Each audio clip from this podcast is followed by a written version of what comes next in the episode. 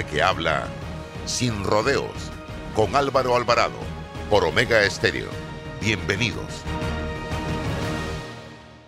Sin rodeos por la cadena nacional simultánea Omega Estéreo 1073, 1075 de costa a costa y frontera a frontera. En breve, Álvaro Alvarado.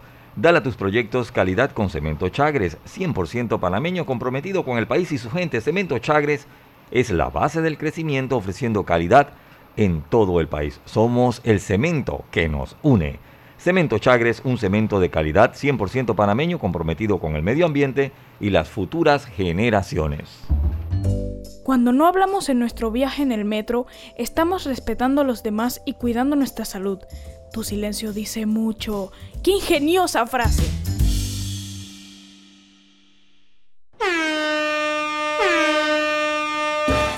Fantastic Casino, los únicos que te dan plata todos los días. Te traen la máquina locura. Ven a Fantastic Casino porque llegó la máquina locura. Sin tómbolas ni sorteos. Te llevas plata solo por estar jugando a las máquinas de Fantastic, las que más pagan. Todos los días a partir de este fin de semana. La máquina locura. Más de 40 ganadores diarios de puro efectivo solo por estar jugando. La máquina locura en Fantastic Casino.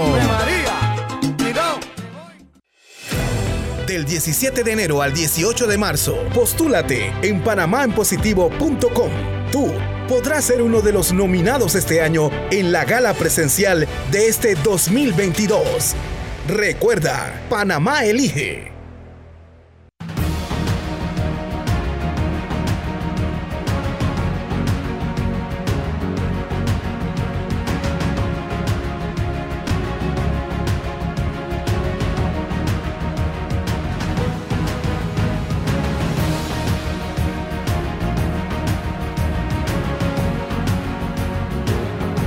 ¿Qué tal mis amigos? Tengan todos muy buenos días, bienvenidos, gracias por acompañarnos. A partir de ese momento, en este es su programa Sin Rodeos, Omega Estéreo, total cobertura nacional, 107.3, 107.5 es nuestra frecuencia y estamos también eh, a través de nuestras plataformas de redes sociales donde nos sintonizan en todo el territorio y mucho, pero mucho más allá. Instagram, Facebook, fanpage, YouTube, TikTok, Twitter. Hoy, como todos los martes, la licenciada Matilde Gómez está con nosotros para el análisis, los comentarios, también opiniones relacionadas con temas de actualidad. Y vamos a tener, eh, licenciada, como nuestro primer invitado en el día de hoy al defensor del pueblo, don Eduardo Leblanc, a quien agradecemos su gentileza de eh, compartir con nosotros lo que fue su experiencia ayer, eh, creo que fue ayer, eh, el licenciado, eh, con este tema de la comarca y la denuncia que se ha hecho de esterilizar a indígenas o mujeres sin ningún tipo de autorización y esto ha generado un debate que surge desde la Asamblea Nacional de Diputados. Bienvenido, licenciado. Buenos días, buenos días, don Álvaro. Buenos días, estimado. Eh, buenos días. De, de tema por la, la diputada suplente Guardia eh, Sánchez, eh, decidimos ir a la Charco La Pava, que queda como a 45 minutos de Cañuela, un lugar para que para tener en referencia donde nosotros Estamos teniendo problemas con el audio, licenciada Matilde. ¿Usted escucha bien al licenciado? No, no, se le escucha entrecortado como, como, una red inestable, como si le estuvieran sí. inestable. Eh, quita el video para ver okay, si es video. Sí. sí. Ahora sí me escucha mejor, un poquito mejor. Sí. Dele. Adelante. Ok, sí, disculpen. Bueno, el Charco La Pava es un lugar donde... Sigue problemas. Seguimos, seguimos teniendo problemas. La, la seguimos, okay. seguimos, vamos a hacerlo déjeme, por teléfono. Voy a decirle a... Voy a pasarle sí, el número suyo ahora sí me a Roberto a la cabina para que hagamos Álvaro, él se el cambió. contacto él vía cambió telefónica y así podamos tener una ¿Me, me escuchan mejor ahorita? señal. Sí, sí, Voy aquí Álvaro. eh, rapidito mientras hablo con ustedes. Eh, Álvaro, Aquí está, Álvaro. ya se lo estoy pasando a Roberto. Mientras como un entremés. Estoy- Álvaro, el, eh, el señor defensor. Señoras y mientras Roberto hace el contacto. eh, ya, ya me cambié a, a El cambio de- wifi y estoy ya en... ah, ok, adelante, adelante, adelante, pues. Ok, disculpen, da pegar un wifi eh, de muy pobre. Ok, miren, Charco La Paz es, una, es, un, es un pueblo donde nosotros, como decía, visitamos eh, o nos reunimos, perdón, nos reunimos en David ocho veces al año por el tema del proceso que ellos tienen en la Comisión Interamericana de Derechos Humanos, el tema del embalse, eh, y es un tema tripartito. Cuando escuchamos esto, decimos, no solo, y muchas veces dicen, bueno, la gira de, de fulano, ¿no? y nada más va el, el- el director el ministro, que no, en este caso fuimos médicos, psicólogos, trabajadora social, obviamente abogados, eh, personal de mucha experiencia, un intérprete de la Defensoría. Llenamos todo un avión del Senan hacia allá. Cuando llegamos al área, nos recibieron los dirigentes a quienes conocemos eh, y nos indican que eh, iban a hablar con nosotros en la, en la casa. Yo tengo una casa comunal bien bonita, eh, bien pictórica allá en, en, en Charco La Pava. Cuando fuimos, conversamos con la persona que, que aparece nombrada en el informe de la Comisión de la Mujer, que esa persona dice que ella conoce de casos de. Sin embargo, no pudimos hablar con víctimas porque no había una determinación exacta de que Juana, Josefa, Julia, Carolina hayan sido objeto de, sino que ella conoce. eh, yo no soy penalista, la, la Matilde, si es penalista, sabrá que eso, ella es testigo de referencia. Entonces, nosotros, eh, eh, aún así, hablamos con ella, fue, con- conversó el médico, conversó la psicóloga, y nos hace referencia de que esto usualmente ocurre. Para entrar en contexto, en Charco La Pava no hay un centro de salud, no hay un subcentro de salud, hay es un puesto de salud, el cual tiene energía eléctrica hace un par de meses acá, producto de estas reuniones tripartitas entre la empresa de, del, del tema hidroeléctrico, el gobierno y la comunidad. O sea que ahí, en el lugar, que después le paso las vistas con Álvaro de- del subcentro de salud, es poco probable o casi imposible por temas de salud, por temas de, espacio, por temas de, técnicos médicos, que se realice ese tipo de cosas. De hecho, ese no, nada más se receta 12 renglones de medicina, ahí no, no hay ni antibióticos.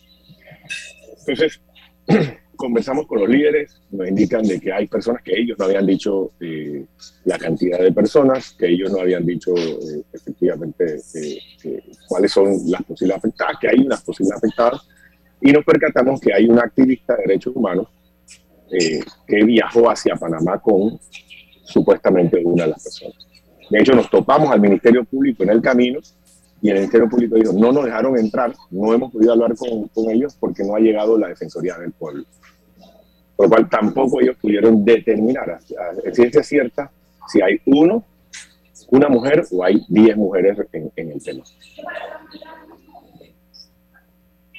Ok, entonces no se logró determinar con certeza nada concreto. Ninguna mujer presentó realmente una prueba, una evidencia de que había sido sometida a este tipo de procedimientos que evidentemente para ser practicados necesitan de algún tipo de eh, especialidades en esos consultorios donde se realizan un anestesiólogo, anestesia, eh, en fin, eh, licenciado. Es, de hecho, nosotros no nos quedamos hasta ahí. Nosotros fuimos al director, el director provincial de, de salud de Boca del Toro y nos informa que para esa fecha, Se, única, el, al, para esa fecha, el único salting que tienen programado, lo que hicieron para esa fecha fue en Isla Colón a una mujer latina y que no era proveniente de esa comunidad. Igualmente le pedimos información a la Caja de Seguro Social, pero dentro del protocolo que nos infiere el, el, el salud el social, de hecho es confirmado por el doctor que, que trabaja para la Defensoría del Pueblo, que nos indica de que al momento de realizar cualquier tipo de operación, sea eh, un parto, sea cualquiera, el anestesiólogo, el médico, el médico, el ginecólogo y todo el hospital siempre verifican la zona.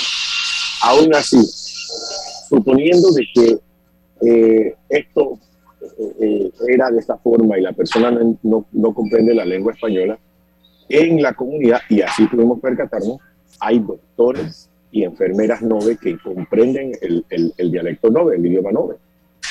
Aún así, como yo le digo a las personas, con todo esto que hubiera sucedido y que estuviera eh, firmado el consentimiento, la defensora del pueblo, la diferencia del Ministerio Público, el Ministerio Público puede determinar de que no hubo delito, pero nosotros tenemos que determinar de que si esto es o era una política del gobierno panameño de esterilización o no. Porque a pesar de que no, sea, no se haya cometido un delito, nosotros tenemos que conocer si esto es una práctica que ha que ha sido impulsada por el Estado, porque si es así, es un trato cruel y humano y degradante de una mujer y un derecho, un derecho, eh, una violación directa a un derecho humano de la mujer. Entonces ustedes se vinieron con las manos vacías prácticamente, licenciado Leblanc. Con, sí, eh, hay que decirlo. Eh, bueno, pudimos atender a, niños con leishmaniasis y, y, hacer y coordinar una gira médica para el Ministerio de Salud pero lastimosamente, no sé si decirlo lastimosamente o gratificantemente, no encontramos víctimas. ¿no? Aún así, yo hago un llamado, la defensa del pueblo con el, poco presupuesto que, que, tenemos y, eh, que no somos una gran institución, vamos a pagarle transporte, eh, alojamiento y un examen médico en, un lugar privado a toda aquella mujer que se sienta que ha sido vulnerada en el tema de las esterilizaciones no consentidas.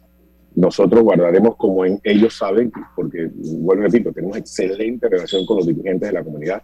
Nosotros guardamos la confidencialidad y vamos a trasladar psicólogo y el doctor la va a acompañar hasta Panamá, la vamos a acompañar en el lugar donde la vamos a hospedar y le vamos a hacer el, examen médico para corroborar, para nosotros poder llevar esta, esta respuesta no solo dentro de Panamá, sino que ya hemos sido cuestionados fuera de Panamá y tenemos que dar respuesta a los organismos internacionales que están pendientes de este supuesto hecho en la República de Panamá, que, que nosotros, don Álvaro, y, y, y Matilde, nosotros acabamos de pasar una verificación del CEDAW, de la Comisión de Derechos Humanos, contra la erradicación de toda clase de discriminación contra la mujer. Acabamos de pasar.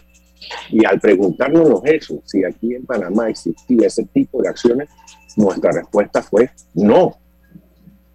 Entonces, no puede ser de que ahora eh, eh, salgamos, salga esto.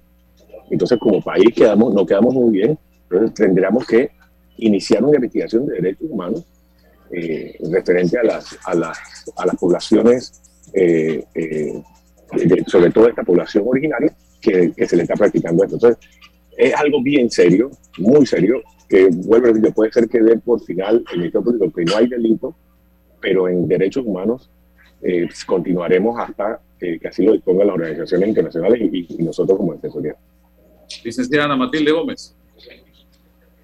Gracias, Álvaro. Muy buenos días, ingeniero, el licenciado Leblanc, eh, del Qué gusto saludarlo y compartir con usted. En efecto, yo como usted concuerdo, esto es un tema primordialmente de derechos humanos. También pudiera tener aristas penales y lamentablemente se le ha introducido un elemento político que no debería ser. Em, yo no creo, mire, yo me resisto a pensar que estamos frente a un problema o a un fenómeno sistemático de una práctica sistemática por parte del gobierno. Porque como usted bien apunta, son áreas demasiado eh, lejanas, con población muy dispersa, en la que no hay centros adecuados para la atención quirúrgica, es decir, no se pueden practicar las salpingectomías o estas esterilizaciones por vía quirúrgica sin poner en riesgo la vida, o sea, sería, esto hubiera sido otro escándalo mayor porque ya habríamos perdido vidas de esto estarse practicando de manera insalubre o de manera eh, em, empírica. Sin embargo, algo tiene que estar pasando, algo ha ocurrido o de alguna manera alguien ha utilizado un evento, algo que ha ocurrido para denunciar y llamar la atención y esto nos trae sobre el debate nuevamente el abandono sistemático, eso sí, institucional que sufren las poblaciones indígenas porque se enfrentan a distintas barreras y una de ellas es la idiomática y cultural y cómo de alguna manera al momento de buscar la prestación de servicios básicos como salud y educación, lamentablemente el Estado o los gobiernos en general no, no tratan de salvar esa barrera colocando personas, no, un, un traductor, sino enviar médicos o enviar maestros o enviar las personas que puedan respetar la cultura, por un lado, que es un deber también de las convenciones interamericanas, las convenciones internacionales que Panamá ha suscrito en materia de derechos humanos, sino también poder tener el abordaje salvando la barrera idiomática para saber que lo que se está transmitiendo se está comprendiendo. Y que todos entendamos que es un derecho humano poder tener cualquier práctica o cualquier intervención en el, en el cuerpo humano de manera informada y consentida, que son dos momentos distintos en el proceso de la autorización. Una cosa es que tú me digas, sí, como médico, como operario, cualquiera, tú me puedes transmitir la información, pero de vuelta yo tengo que consentir esa información que he recibido con plena comprensión de los daños que ello conlleva. Así que yo sí creo que es una investigación eh, todavía muy incipiente, eh, que bien merece, como usted dice, la pena que, tenga la presencia de la Defensoría del Pueblo por las responsabilidades internacionales que podría acarrear para Panamá, pero que yo descarto la práctica sistemática de manera orquestada o organizada eh, como, como parte de una política pública. Yo no creo vivir en un país de barbarie de esa naturaleza. Yo de verdad que me resisto a pensar que ello es así, porque las consecuencias serían mucho más dramáticas y serían, hace rato las tendríamos ya evidentes. No sé qué Totalmente.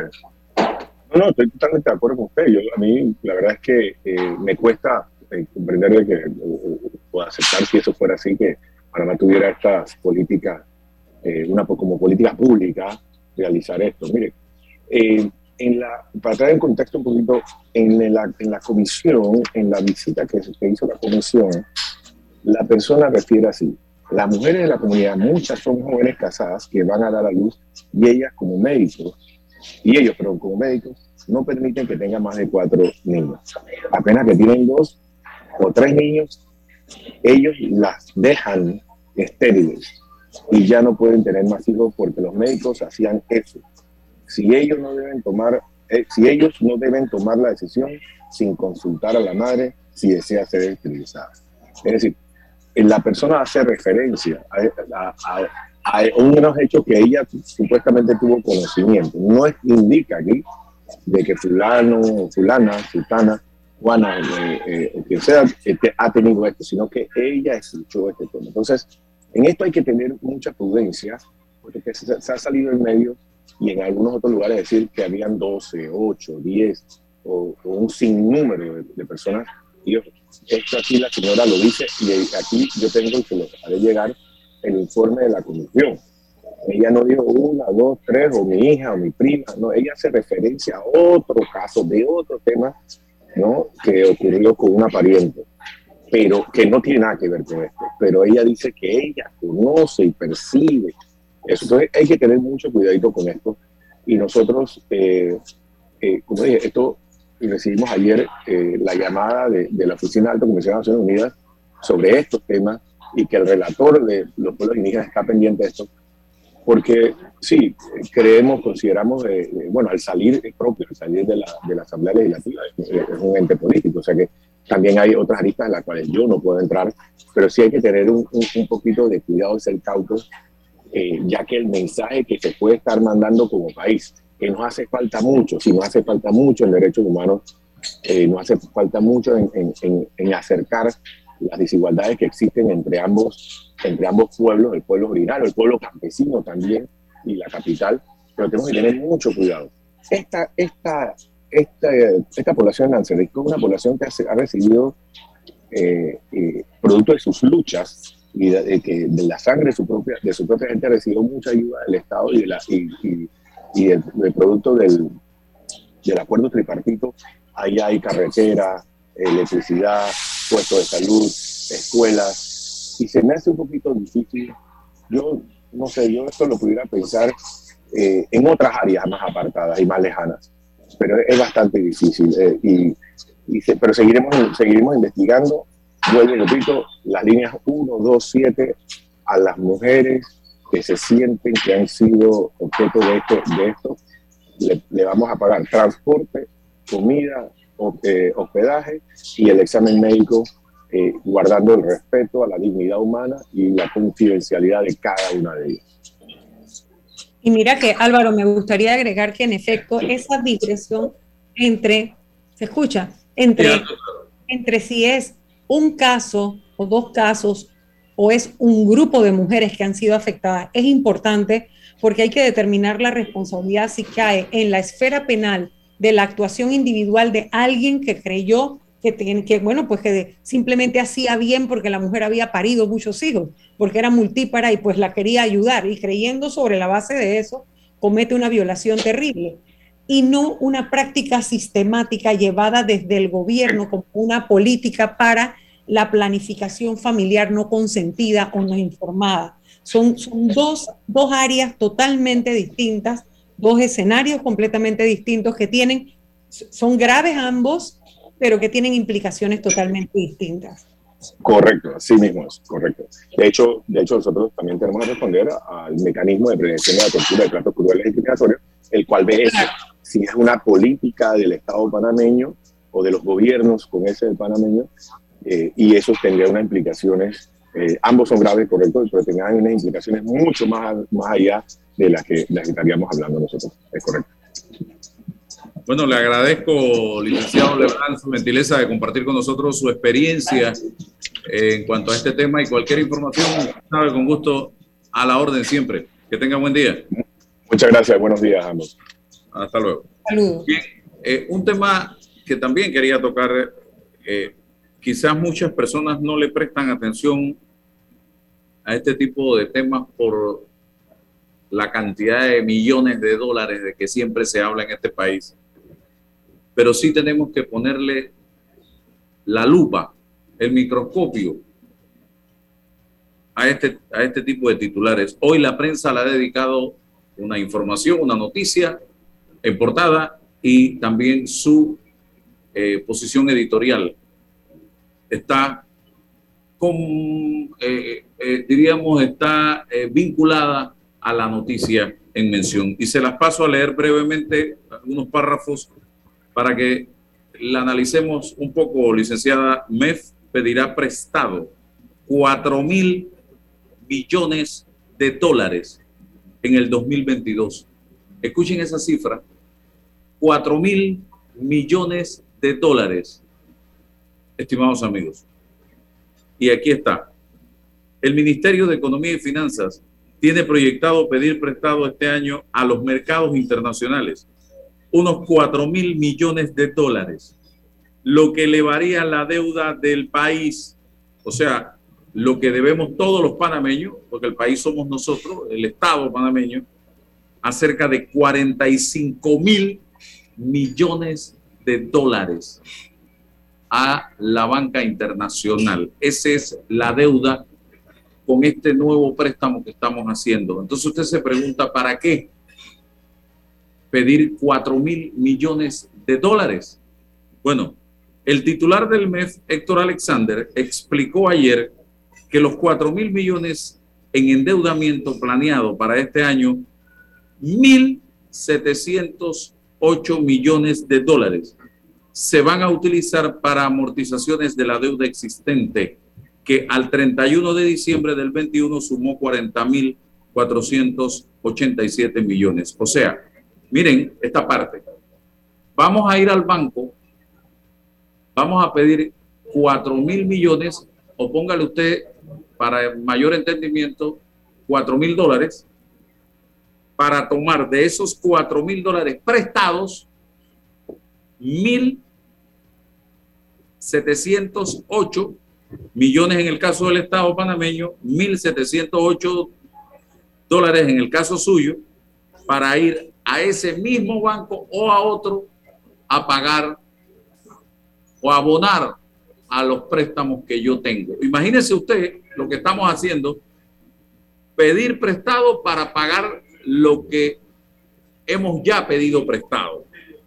Los 2.200 millones restantes de lo que se pedirá sería deuda nueva que se utilizará para financiar el presupuesto general del Estado, que este año 2022 asciende a 25.294.7 millones. Pero yo quisiera saber, en ese renglón del que me están hablando de financiar el presupuesto general del Estado, ¿para dónde van esos dos mil y pico de millones de dólares? ¿No será para pagar planilla, señoras y señores? Entonces, a mí me preocupa esto. Me preocupa sobremanera porque no podemos seguir en este jueguito del préstamo y del préstamo y del préstamo y seguir endeudándonos, endeudándonos. Pasó el gobierno, nos endeudó, se fueron para su casa, viene otro gobierno, nos volvió a endeudar, se volvieron a ir para su casa.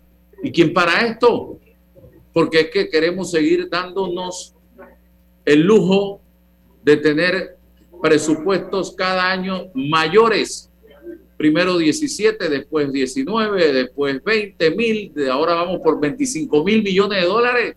Yo me pregunto, ¿no sería mejor, oye, como política de Estado, hey, la situación está complicada, vamos a roparnos hasta donde la manta nos dé y vamos a pedir y vamos a tratar de bajar un poco la cantidad de dinero que estamos pidiendo prestado, no vamos a pedir prestado, vamos a gastar menos, vamos a economizar más y vamos a tratar de echar para adelante juntos. Pero no, es muy fácil llegar prestado, prestado, prestado, prestado. ¿A dónde vamos a llegar, señoras y señores? Va a llegar el momento en que Panamá no va a poder, nadie le va a prestar a Panamá, mire por dónde vamos. ¿Y qué va a pasar cuando eso suceda? Licenciada Ana Matilde, no sé qué interpretación le da a usted a esto y si le preocupa o no le preocupa. Claro que a uno le preocupa el tema de la deuda y, yo creo que vamos a tratar de, de, hacer un poquito como, como de docencia para ver si entendemos esto, porque, a ver, todos los pobres vivimos, todo lo el que es pobre vive del crédito, ¿verdad? uno parte de ese principio, ¿no? Tú, para poder desarrollar cosas en la vida, si tú eres clase media, si eres un trabajador, si eres, tú logras bienes y, la prestación de servicios y la adquisición de bienes a partir del el crédito, porque no todo el mundo tiene la capacidad o el hábito del ahorro para después comprar. Si tú quieres satisfacer ciertas necesidades en el corto plazo, quieres una casa ya, o quieres tener un hijo ya, o quieres ir a la universidad ya, o quieres, me explico, tú vas al crédito y accedes a la... Entonces, un poquito los estados no es que funcionan diferentes. Entonces, yo, vamos a ver, yo, yo quisiera como contextualizar un poco esto para entenderlo, eh, para ver si lo comprendemos un poco. La deuda, a ver, los países, que un gobierno, que, que, ¿cómo funciona? ¿Qué tiene? ¿Qué es? ¿Tiene plata así como que le sobra? No, ¿de dónde sale? Todo lo que gestiona un gobierno sale de tres fuentes. Eh, de esto de una manera muy básica, ni tú ni yo somos economistas, pero lo básico que podemos entender. Hombre, el gobierno, la, nación, el Estado, la nación tiene activos, tiene tierras, tiene algunas propiedades, o sea, esos activos es, es algo, tienes, tienes riqueza, ¿no? Lo otro que puedes tener es cobrar impuestos, es decir, todos tus ciudadanos por su actividad económica, por toda la actividad que se da, todo el que trabaja, todo el que, todo el que está en regla, obviamente, porque aquí en este país hay una evasión escandalosa, que ese es otro tema que hay que hablar. La forma en que evaden pagar impuestos un montón de personas que generan riqueza, pero la esconden bajo la mesa o en el otro libro o en el libro paralelo, o la contabilidad extraña o el segundo y tercer libro, etcétera, ¿no? Todo eso lo podemos hablar en algún otro momento. Así que tú le cobras impuestos a todos tus ciudadanos o a los, que vienen a tu país a generar riqueza. La riqueza que se genera aquí paga impuestos o pides prestado. Esas son como, en, líneas generales, las tres fuentes con que un gobierno puede hacer cosas.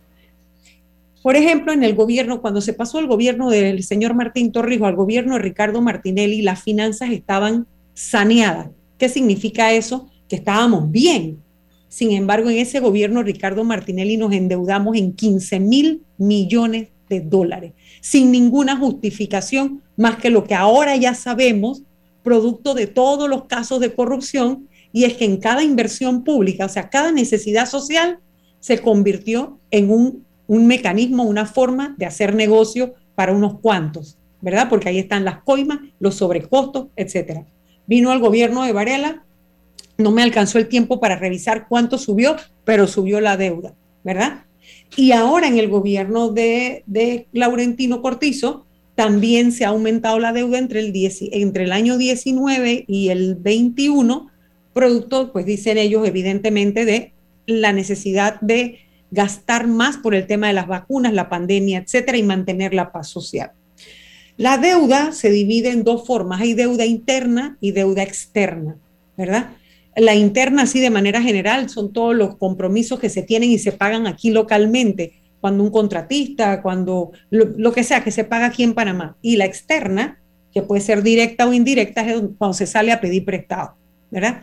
Panamá, o yo lo que estoy viendo que en este gobierno la modalidad que se está usando es la de emitir bonos, que es una forma también de pedir prestado y que la idea es que se paga con más bonos. O sea, todavía no sale de la plata de nosotros, sino que volvemos a colocar en el mercado y dependiendo cómo las calificadoras, es decir, los que, los que dicen qué tan sano está ese país, a qué interés se le presta, ¿verdad? Nos califiquen bien esos bonos, cuando Panamá sale a poner los bonos en el mercado internacional, enseguida hay gente que lo compra. Bueno, los que tienen muchísimo dinero pueden agarrar y yo te pongo 10 dólares hoy porque tú dentro de 20 años me vas a pagar 40 dólares por esos 10 que yo te puse hoy.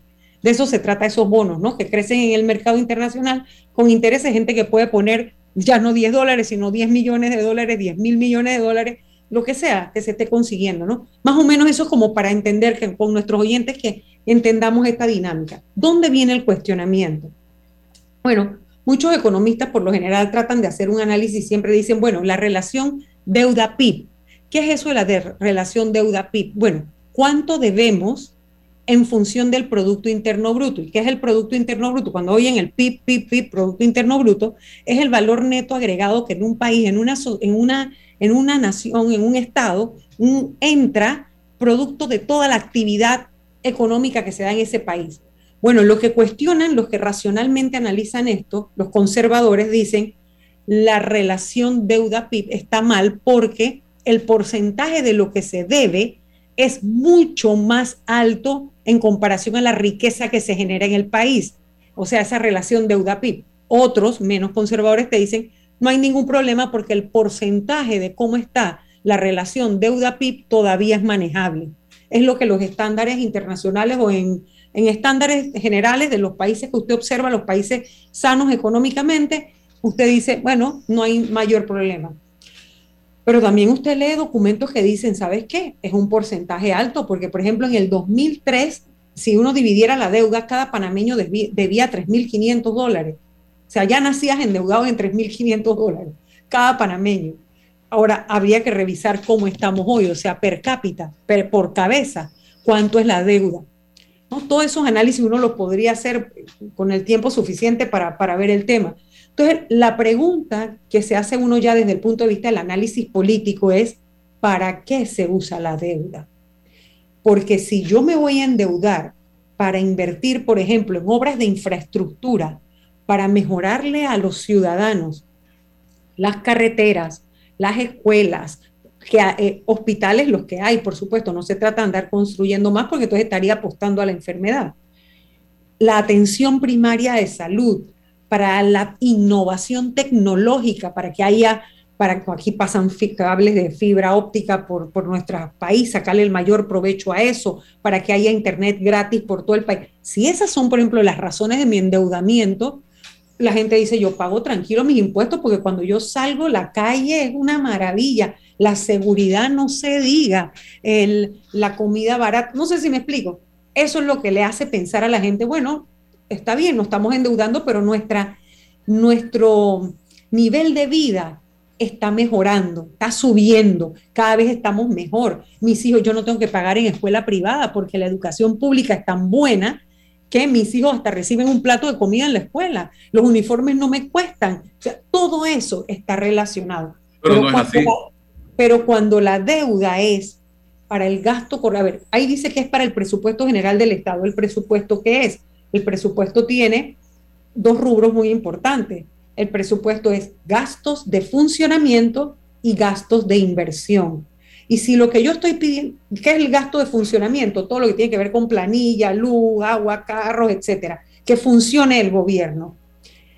Y gastos de inversión, todas las obras que yo voy a desarrollar. Si yo tengo tremendas carreteras, tengo un metro que va hasta Chorrera, tengo, eh, me explico, los puentes son una maravilla. Aquí no hay nadie en puente colgante, no hay niños caminando, atravesando ríos, todo eso. Pero si la mayor parte de mi deuda que va a alimentar el presupuesto va para el renglón de gastos de funcionamiento, entonces estamos mal, porque quiere decir que estamos viviendo en déficit. O sea, yo estoy gastando más de lo que yo genero, o sea, la riqueza que se produce en mi país no compensa el nivel de gastos que yo tengo. Entonces ahí es donde viene el cuestionamiento, digo, esto de una manera muy, como sencilla, tratando de compartir con, con, los oyentes, obviamente, en la forma que uno sin ser economista lo puede analizar y lo que uno dice definitivamente nosotros no podemos seguir como ciudadanos financiando porque la deuda se va a pagar con una de las fuentes esas que nosotros hablamos o con nuestros impuestos o con más deuda que también la terminamos pagando o eh, con la riqueza del país que la tienen que vender, o sea, con los activos, los activos del país. Entonces uno dice, bueno, pero ¿cómo con todo lo que genera el canal? Todo con lo que está generando y dicen que va a generar las minas, ¿por qué tenemos que seguirnos endeudando? Bueno, entonces que salgan a explicarnos que hay una coyuntura que amerita un gasto extraordinario y de qué manera están proponiendo eh, ir reduciendo eso. No estoy tan de acuerdo en contraer, obviamente en medio de una situación como la que estamos viviendo, contraer el gasto, frenar el gasto público también es un riesgo porque pudiera ser que el Estado es el que está inyectando la economía en este momento y eso pudiera traer una escalada de peor situación, o sea, más desempleo, etcétera. Pero lo cierto es que hay que enfocar esa deuda de tal manera que no sea solamente para funcionar, sino que sea en invertir para generar empleo. Obras de infraestructura que permitan, sobre todo, por ejemplo, donde hay mayor derrama, y que es lo que se conoce como derrama, que de una inversión muchas otras cosas se inyectan o les llega a muchos otros, la construcción y el turismo, ¿verdad? Porque cuando tú eh, inyectas o inviertes en, en, obras de construcción, ese obrero, ahí donde está ese proyecto de construcción, viene el chichero, la señora que pone la fonda para que coman esos obreros, esos obreros se llevan la plata para distintos barrios cuando cobran, cobran una semana sí, una semana no, o todos los sábados, eso, ese es dinero fresco que se va moviendo alguien que arriesgó capital o que se endeuda, ¿verdad? Para invertir en ese proyecto de construcción, hace una derrama para un montón de gente, un montón de gente que va para distintos barrios. Esa plata llega rapidísimo. Igual el turismo. ¿Y por qué el turismo ayuda mucho? Porque es una fuente de empleo sin, sin estar, sin necesidad de exigencias tan calificadas. Es decir, las personas, en vez de tener que ir cinco años a una universidad para educarse, cuando entran en el turismo se capacitan para una labor especial, por ejemplo, cómo servir una mesa, cómo arreglar una cama, cómo atender, cómo llevar en un busito, transportar a un turista. ¿Me explico? Entonces, son áreas de la economía que si usted le inyecta rápidamente y usted las pone a surgir, trae una derrama importante. Entonces, yo sí que yo, entiendo, licenciada, el tema de no contener el gasto, del peligro que representa la contención del gasto si eh, tomamos en cuenta que la parte de la economía o gran parte de la economía se está moviendo a través del Estado, a través del gobierno. Eh, sin embargo, tenemos que empezar a priorizar eh, ah, ese recurso con que contamos porque no, no, no podemos estar dándonos lujos y despilfarrando dinero nada más vayamos a la planilla del Estado y ahí nos vamos a dar cuenta. Hoy eh, la prensa en el hoy por hoy, muy interesante, y se lo comparto, dice, el gobierno continúa su escalada, está firmemente decidido a dejarnos la mayor deuda que administración alguna nos ha heredado. Este año, según ha informado el Ministerio de Economía y Finanzas, la deuda aumentará otros 4 mil millones, dado que es más fácil pedir prestado que establecer un verdadero plan de austeridad que nos permita mantener un crecimiento sostenido sin comprometer el futuro del país. Pero en vez de ello, los políticos echan mano al crédito y nos endeudan en un solo año lo que nos tomaba poco tiempo atrás, tres o cuatro años. Sencillamente son una pila de irresponsables porque lo que hay detrás de este exagerado gasto es clientelismo puro y duro para tratar de mantenerse en el poder en las próximas elecciones y coimas, que es lo que en verdad buscan del poder. Y para que estemos claros, cuando ya no alcance para pagar esta deuda, que crece como espuma, no habrá culpables. Eso sí, habrá que pagar cada centavo gastado o robado y eso se consigue con fórmulas muy fáciles, nuevos impuestos o aumentar los que tenemos y con ello el aumento del costo de la vida y o la pérdida de poder adquisitivo. Nos acercamos rápida y peligrosamente al borde de nuestros límites. Tenemos, repito, es mi manera de pensar,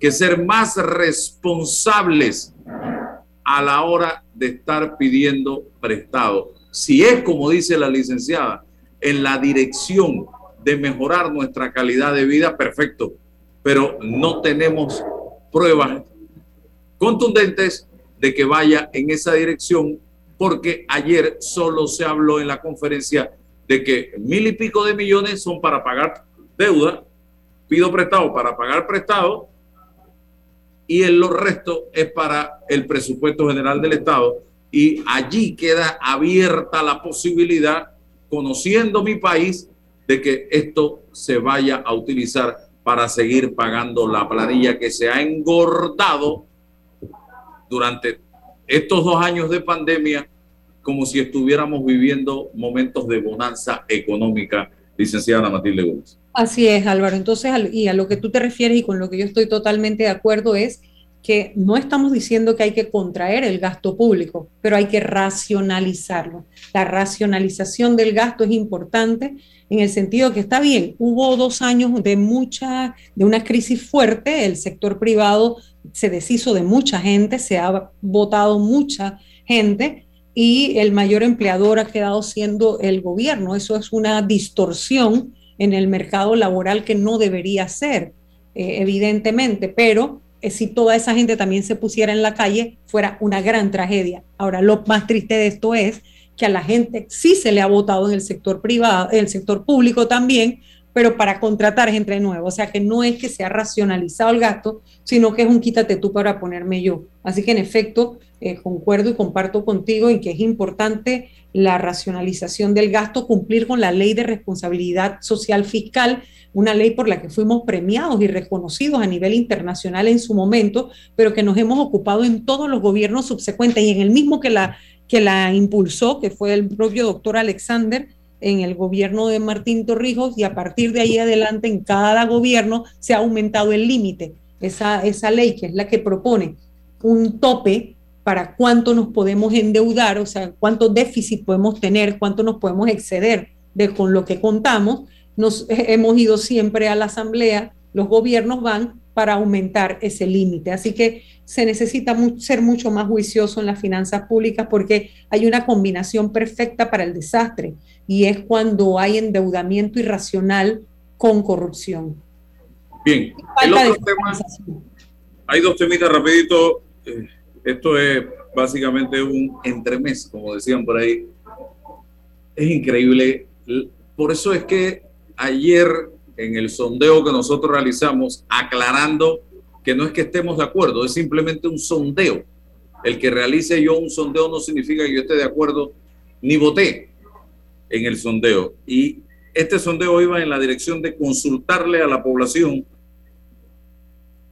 basado en las declaraciones de Rubén Blades, qué pensaban o qué piensan de un posible cierre de la Asamblea Nacional de Diputados. Yo voy a compartirles el resultado que arrojó este sondeo que nosotros eh, realizamos en, eh, durante 24 horas. Tuvo ese sondeo al aire, no me sale ahora acá, pero voy a buscarlo en Twitter rapidito para compartírselos a ustedes, estimados amigos que me están sintonizando en este momento. Eh, en Twitter la pregunta era la siguiente. eh, ¿estarían ustedes de acuerdo con el cierre de la Asamblea Nacional a sabiendas, lo aclaro allí incluso en la pregunta, que se trata de un golpe de Estado? Resulta que votaron 7.095 personas. A favor, 64%. En contra, 29%. No me interesa, 7%. Es un sondeo no científico. Debe llamar la atención, decía yo, a los políticos de este país el resultado que arroja el mismo y mandarles un mensaje de la urgente necesidad de cambios que existen actualmente eh, tanto en la Asamblea como en los demás órganos del Estado y en los propios partidos políticos. La gente no cree en ustedes a nivel de los partidos políticos, a nivel de los órganos del Estado, se ha perdido por completo la confianza y la credibilidad. 75.628 impresiones se dieron de este sondeo que publicamos y en Instagram también lo hicimos y salió prácticamente peor el resultado, salió 80 a 10 a 20 el resultado en Instagram y los comentarios de la población son duros contra este órgano del Estado, la Asamblea Nacional. Y yo ayer digo, oye, ojalá esto llegue a los oídos de la Asamblea, a los oídos de la directiva de los diputados. Y no, miren ustedes lo que publican en la cuenta de Twitter de la Asamblea precisamente ayer, señoras y señores. Aquí lo pongo, aquí lo tengo. El proyecto de ley por medio del cual se establece el 16 de junio como el día de Roberto Durán y se crea la condecoración deportiva Mano de Piedra Durán fue aprobado en primer debate y presentado por la Comisión de Cultura y Deportes. Un galardón que se orienta a los atletas, entrenadores, comunicadores deportivos. Señores, hey, Durán puede ser todo lo que quiera. Yo no voy a, yo, yo, no voy a entrar en ese debate. Pero que la asamblea se ponga a discutir en una comisión que debe aportarle al país en materia de educación, en materia de cultura, en materia de deporte, cosas positivas, a discutir primer debate, luego llevar esto a segundo debate, tercer debate, ponernos en esto para declarar el día de Roberto Durán. Nombre, señoras y señores. Pasado haremos el día de Mariano Rivera, después el día de Rubén Blade y nos vamos los 365 días dedicándole día tras día y el país en las condiciones en que se encuentra en este momento. Licenciada Matilde Gómez, yo no termino de sorprenderme. Aprovecho esta coyuntura para, eh, en algunos minutos que nos quedan, hablar de la propuesta de Rubén Blades, que si el, no nos enfocamos, así lo entendí yo, entre todos, a remar hacia adelante, a echar para adelante el país y nos encontramos con obstáculos, con frenos que no tienen ningún sentido, se debe cerrar ese órgano del Estado, es lo que le está planteando. A ver, eh, la Asamblea es el órgano más democrático por antonomasia que hay en el modelo republicano, ¿verdad?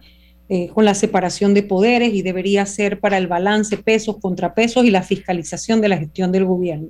Lo que ocurre es que producto del clientelismo hay una distorsión entre lo que la gente vota y, lo que llega y lo que llegan a hacer a la Asamblea y el papel que está jugando la Asamblea. Cuando uno está allí, cae en la trampa del propio sistema y piensas que legislando las cositas de tu comunidad o lo que te viene a la mente o lo que te propone la gente, el pequeño detalle, legislando al pequeño detalle, estás haciendo algo y no estás transformando nada. Eh, eso yo lo puedo decir, incluso yo lo, lo, viví, perfecto. Yo presenté más de casi 45 proyectos de ley, eh, ocho leyes de la República aprobadas, pero ¿alguna de esas transformó realmente el país? Yo también me hago ese cuestionamiento. Ah, bueno, yo resolví, sí, el banco de alimentos, el tema de la protección a los recién nacidos, el tema contra el acoso. Perfecto, son buenas leyes. Yo no estoy diciendo que eran malas leyes. ¿Se necesitaban? Sí, sí se necesitaban, pero se necesita mucho más, mucho más. Entonces, el país está en una coyuntura en la que realmente es la, Asamblea debería tener debates estratégicos de cara al país que nos merecemos y queremos ser. Respecto al cierre, yo creo que hay que precisar para que los oyentes tengan claro algo. No es lo mismo que un presidente llegue y cierre la asamblea, lo cual sería un acto dictatorial y de autoritarismo, de concentración de poder, y que sea un presidente que llegue, que es mi propuesta, él me citó a mí, el Rubén Blake me citó, pero yo no sé si él ha leído toda mi propuesta, que está desde que yo corrí en las elecciones, aspiré a ser presidenta de la República. Y no es lo mismo a convocar un referéndum para que la gente decida si quiere una asamblea eh, constituyente originaria y una vez elegidos e instalada la constituyente originaria, se cierra el poder constituido y la asamblea, uno le va mandando proyectos, uno gestiona el gobierno, el presidente que ganó, pero esa asamblea constituyente, además de hacer una nueva constitución, le va dando forma al Estado. ¿sí? Son dos cosas totalmente distintas. Eh, y, bueno, por la vía democrática ha ocurrido y, no y en los países que ha, que ha ocurrido salieron, es, es como un parteagua de lo que tenías antes que era insostenible hacia lo que quieres transitar. Así que yo... Es como... Sí, sí, continúe. Yo, yo soy de las que pienso que llega el momento en el que hay que tomar decisiones que son fuertes, es como en un hogar, eh, tú no puedes, si tú tienes un hijo con problemas de drogadicción, de alcoholismo, si tú tienes un, hijo o en la casa hay alguien con problemas de cleptomanía o que, o sea, que roba y no se da cuenta, por decirlo de manera sencilla con problemas de trastorno, de personalidad, tú no haces nada con esconder que son la familia perfecta o hacerte ver que son la familia perfecta y ponerte a discutir de cómo van a pintar la casa o qué carro van a comprar. Ahí hay problemas de fondo, o sea, hay un problema de raíz mucho más profundo que si no los atiende, no importa que la estructura de cemento esté buena, se te va a desmoronar el hogar. La casa, la, la casa, la, la construcción porque va a quedar sea, va a quedar ahí de pie, ¿verdad? Va a quedar, pero por dentro eso va a estar destruido. Bueno, así estamos como, como sociedad. Nosotros tenemos flagelos importantes que nos están golpeando, tenemos fenómenos sociales que están ocurriendo con una intensidad y una persistencia que no es desatendible, como el tema del crimen organizado y el grave error que muchas personas cometen de pensar que es solamente un tema de flujos o que es un fenómeno de flujos, lo cual no es cierto, y que tenemos que atender porque la fragilidad institucional que tenemos va a hacer que cada vez más nosotros mismos estemos poniéndole en bandeja de plata a las organizaciones criminales todo lo que hemos construido como sociedad. Entonces, y yo, planteaba, y yo planteaba ayer, licenciada, y coincido con Guillermo Márquez Amado, que se montó en, mi sondeo a hacer algunos comentarios, y, él hablaba de que a, problemas de esta naturaleza tenemos que enfrentarlos con eh, soluciones radicales. O sea, aquí no se puede eh, darle acetaminofén a una persona que tiene un cáncer terminal, porque no, no, nadie va a resolver. Para, nadie para una hemorragia con una curita. Es así.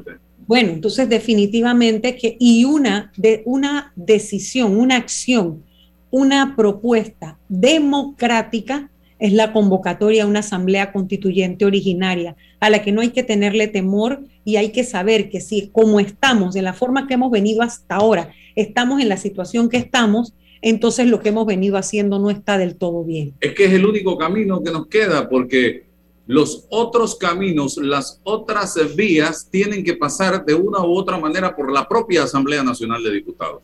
Y ellos no van a hacer absolutamente nada para quitarse todos esos privilegios que tienen. Así de sencillo. Entonces vamos nosotros a darle, a poner al ratón a cuidar al queso. Eso es una tontería, es mediocridad. Y sabiendo que el diseño republicano que tenemos sí amerita una asamblea, por supuesto que sí. Que haya balance de poder, sí. Que haya fiscalización de la gestión, sí. Pero no en lo que se ha descompuesto, no lo que estamos teniendo, porque termina por, por la distorsión que hay en el sistema electoral nuestro. La gran falacia de democracia que estamos viviendo es que solamente vamos a las urnas cada cinco años, pero el cómo vamos es lo que ha acabado con esta democracia, porque vamos producto del jingle, del clientelismo, de lo que repartí, de lo que entregué, del mercado cautivo que tengo porque genero empleo, porque nos hemos convertido, se han convertido los partidos políticos en cascarones mercantilistas que solamente le dicen a la gente que eh, son como unas máquinas de empleo. O sea, ¿qué es lo que, qué es lo que hay para ti? ¿Qué hay para ti? Conmigo, ¿qué hay para ti? Eso es lo que finalmente termina existiendo. Licenciada, gracias. Voy al cambio comercial y ya regreso para eh, la despedida. Gracias por estar aquí con nosotros. Déjate llevar por la frescura del pollo melo, panameño como tú. Déjate llevar por la frescura del pollo melo. Variedad estándares. Sí, la calidad es una promesa no? para llevarte el pollo melo siempre fresco hasta tu mesa. Déjate llevar por la frescura del pollo melo. Por su sabor y calidad lo prefiero. Déjate llevar por la frescura melo. Este mensaje es para ti, conductor del sedán blanco con placa 980190. Iba con mi esposa camino al hospital y por culpa de tu morosidad quedamos atrapados en la fila del corredor. ¡Qué susto! Casi nace nuestra hija en el auto. Ponte al día con tu Panapaz, porque si no pagas tú, pagamos todos. Al utilizar los corredores, asegúrate de tener tu saldo al día. De lo contrario, perjudicas al resto de los usuarios. Llama al 192 para arreglos de pago. Panapaz. Recuerda, si en el metro vas a viajar, mascarilla y pantalla facial siempre debes usar. Cuidándote, nos cuidamos todos.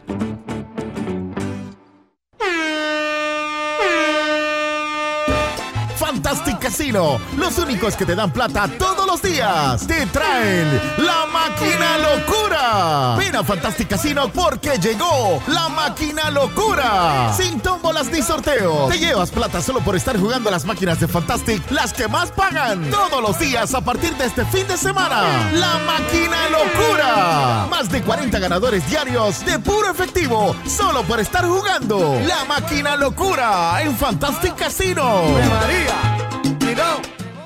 Bueno, me voy a comer con una estrella. Mm. Espérate, ¿y tu esposa sabe? Claro, ella sabe que la estrella del sabor es American Star. Y por eso en la casa comemos delicioso. American Star, el tasajo, jamón, chorizos y embutidos más suaves, económicos y con el sabor que le gusta a todos. ¡Oh! ¿Me invitas a conocer esa estrella? Busca la estrella roja y azul American Star, la estrella de tu cocina.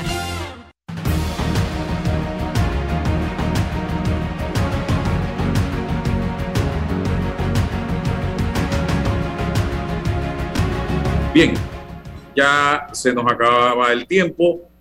Eh, sí decía que aquí, en este programa, lo que tratamos de hacer es calistenia al pensamiento para que usted saque sus conclusiones y emita su criterio con la información que nosotros le suministramos. Y todo el mundo tiene derecho a opinar. Todos los panameños, donde estén. Por eso que yo no compro ese argumento de que, ah, Rubén Blay no, Rubén Blay no puede hablar porque él no está aquí. ¿Por qué no puede hablar? ¿Por qué no puede hablar? Si es tan panameño como yo y es tan panameño como tú. Ese argumento es mediocre. Ese argumento es tonto, es egoísta, es mezquino. Y sí puede hablar. Claro que puede hablar. Porque nos ha puesto a discutir y a debatir. Nos ha puesto a pensar sobre, ¿qué es lo que queremos como país, como sociedad? ¿O vamos a querer más de lo mismo en el 2024? Ha sido interesantísimo. Ojalá siga escribiendo y ojalá siga opinando y ojalá sigamos en el debate, que no lo ha promovido nadie en este país. Nadie ha promovido ese debate. Ahora venimos a atacar a Rubén porque opina, porque habla, porque se preocupa por el país. Yo no voy a criticar eso. Al contrario, yo lo aplaudo y bienvenido sea. Y sigue opinando y sigue escribiendo y sigue dando entrevistas. Y cuando quiera venir a su país, donde nació, donde estudió, porque él estudió en el Instituto Nacional, él se graduó en la Universidad de Panamá de abogado, él no es un pintado en la pared.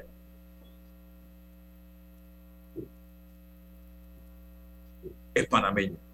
Venga y desde donde quiera y de donde esté, que opine y que hable. Y cierro, hoy el abogado Roberto Ruiz Díaz estará presentando o eh, estará yendo al Tribunal Electoral para hacer una consulta relacionada con la posibilidad de iniciar un proceso de revocatoria de mandato para eh, el alcalde del distrito eh, capital a través de las normas que contempla la, el código electoral o la constitución. Creo que es el código electoral lo que él eh, argumentaba en el día de ayer. Así que vamos a darle seguimiento a este tema. Ustedes pendientes, que esto se pone sumamente interesante. Hasta mañana, amigos. Bien, muy buenos días. La información de un hecho se confirma con fuentes confiables y se contrasta con opiniones expertas. Investigar la verdad objetiva de un hecho necesita credibilidad y total libertad. Con entrevistas que impacten, un análisis que profundice